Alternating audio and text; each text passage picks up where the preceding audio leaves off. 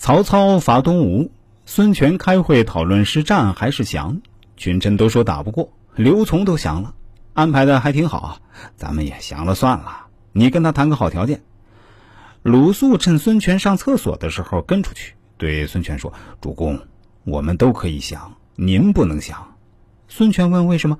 鲁肃说：“我们做臣子的，换个主公还是一样做官，即使投降了，家财利禄都有保障。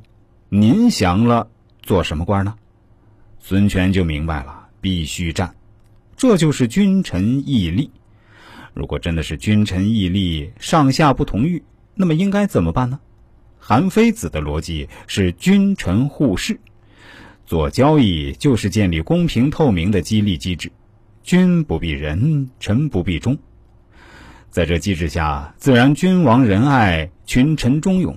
君臣之间不要讲感情、报恩、爱戴之类，但每个人必须忠于自己的角色责任，忠于职守和游戏规则。在机制设计上，假设每个人都是坏人。让坏人为自己的利益也只能做好事，在道德品质上是提倡每个人都做好人，让好人好上加好再加分，这就能上下同欲者胜了。接下来我们打算再来真正认识一下什么是以防万一的含义。原文中说：“以鱼待不鱼者胜。”鱼是预料、预备、防备的意思。成语“尔虞我诈”。就是相互防备、相互欺骗的意思。孙子兵法说：“吾使其不来，是吾有以待也；吾使其不改，是吾有所不可攻也。”不能料定敌人不会来攻击，要有准备，他来了我也不怕。春秋时吴楚交战，两军相距三十里，雨下了十天十夜，晚上都看不见星星，漆黑一片。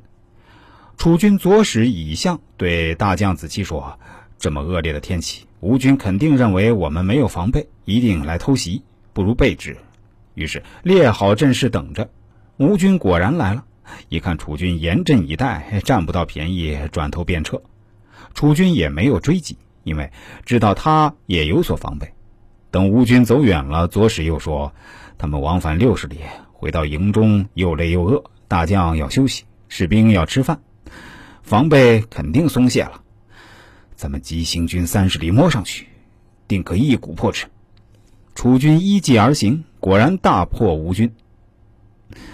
那开始时下着大雨，楚军列阵等着，吴军不来怎么办？那不是白准备了吗？我们经常听人说啊，我白准备了。这个观念啊，就是兵法要反对的。兵法百言中说，宁可我白准备，也不能让他万一来了，让他得手啊。绝大部分的准备其实都是白准备，因为准备本来就是不防一的，只防万一的，所以每次有效准备背后都是有九千九百九十九次的白准备。左使并非料事如神，料定吴军一定会来，他只是按操作规程做好准备。吴军若不来，士兵们怨声载道，这事儿过去了，不会写进史书里，我们也不知道。吴军来了，他就名垂青史了。